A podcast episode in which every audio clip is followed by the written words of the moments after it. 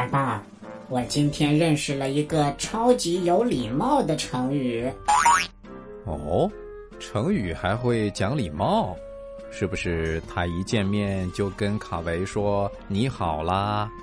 虽然他没有说你好，但是他跟我说了请，这个成语叫请君入瓦。瓦字上面是不是还有一个恭？这个成语应该念作请君入瓮。瓮呢，指的是一种盛东西的陶器，腹部比较大。古人用来装水或者装酒，那就是个大肚子的水罐喽。可是白爸为什么要请人进到瓮里呢？难道他们在玩躲猫猫的游戏吗？这就需要我们听一听这个成语背后的故事，才能了解真相了。我倒要看看他们躲在水罐里究竟在干什么。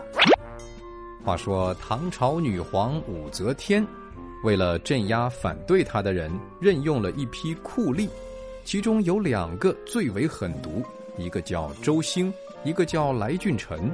他们利用诬陷、控告和刑罚，杀害了许多正直的文武官吏和平民百姓，大家都非常痛恨他们。太气人了！皇帝也不管管吗？马上就要说到皇帝这儿了。有一回啊。一封告密信送到武则天手里，内容竟然是告发周兴和人联络谋反。武则天大怒，责令来俊臣严查此事。来俊臣心里直犯嘀咕，他想，周兴是一个狡猾奸诈之人，仅凭一封告密信是无法让他说实话的。可是万一查不出结果，皇帝怪罪下来，我也担待不起呀。那就实话实说呗，说不定周兴也是被冤枉的呢。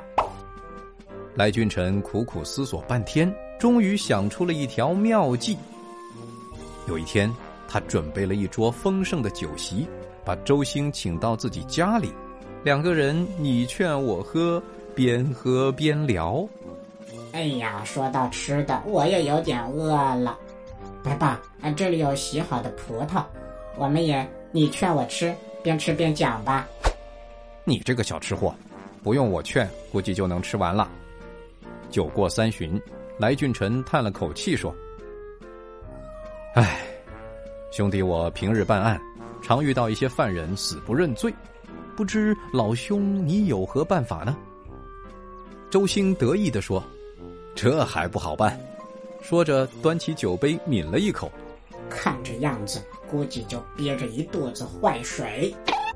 来俊臣立刻装出非常恳切的样子，说：“哦，请赶紧指教。”周兴阴笑着说：“你找一个大瓮，四周用炭火烤热，再让犯人进到瓮里。你想想，还有什么事儿不招供呢？”啊，请君入瓮，原来是请人蒸桑拿。这哪里是什么桑拿，这可是酷刑。来俊臣连连点头称是，随即命人抬来一口大瓮，按照周兴说的那样，在四周点上炭火，然后回头对周兴说：“宫里有人密告你谋反，上边命我严查。对不起。”现在就请老兄自己钻进瓮里吧。这下可好，自己给自己挖了个大坑。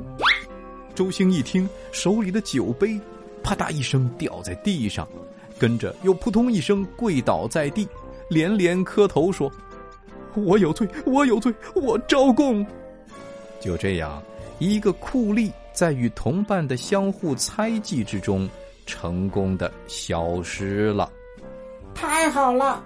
这样的坏人就应该在全宇宙消失。请君入瓮，出自唐代张卓《朝野千载》，比喻用其人之道还治其人之身。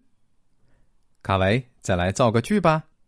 警察叔叔运用了请君入瓮之计，把犯罪团伙。一网打尽。白爸，瓮和缸都可以用来装水，那它们有什么区别呢？缸一般体型较大，缸壁呈坡形，底部到缸口呢逐渐张开向外扩大；而瓮呢，一般是中间圆弧大，两边口小，而且口比底还要略微大一点。瓮壁呢还会呈现一定的弧度。简单来说，就是缸是敞口的，瓮是缩口的。一般情况下，缸比瓮还要高一点。哦，原来是这样！我终于知道司马光砸缸里面的那个小朋友为什么掉到缸里爬不出来了。啊？为什么呀？因为缸太高了。好了，小朋友。请君入瓮这个成语你学会了吗？最后我们一起来想一想，让犯人到瓮里面逼供这件事儿，最初是谁想出来的呢？欢迎你留言告诉白爸。玩转迪士尼，快乐下江南。白爸夏令营早鸟优惠价倒计时最后一星期，还剩四组名额了。赶紧添加白爸的微信，拼音全拼白爸大白，报名上车吧。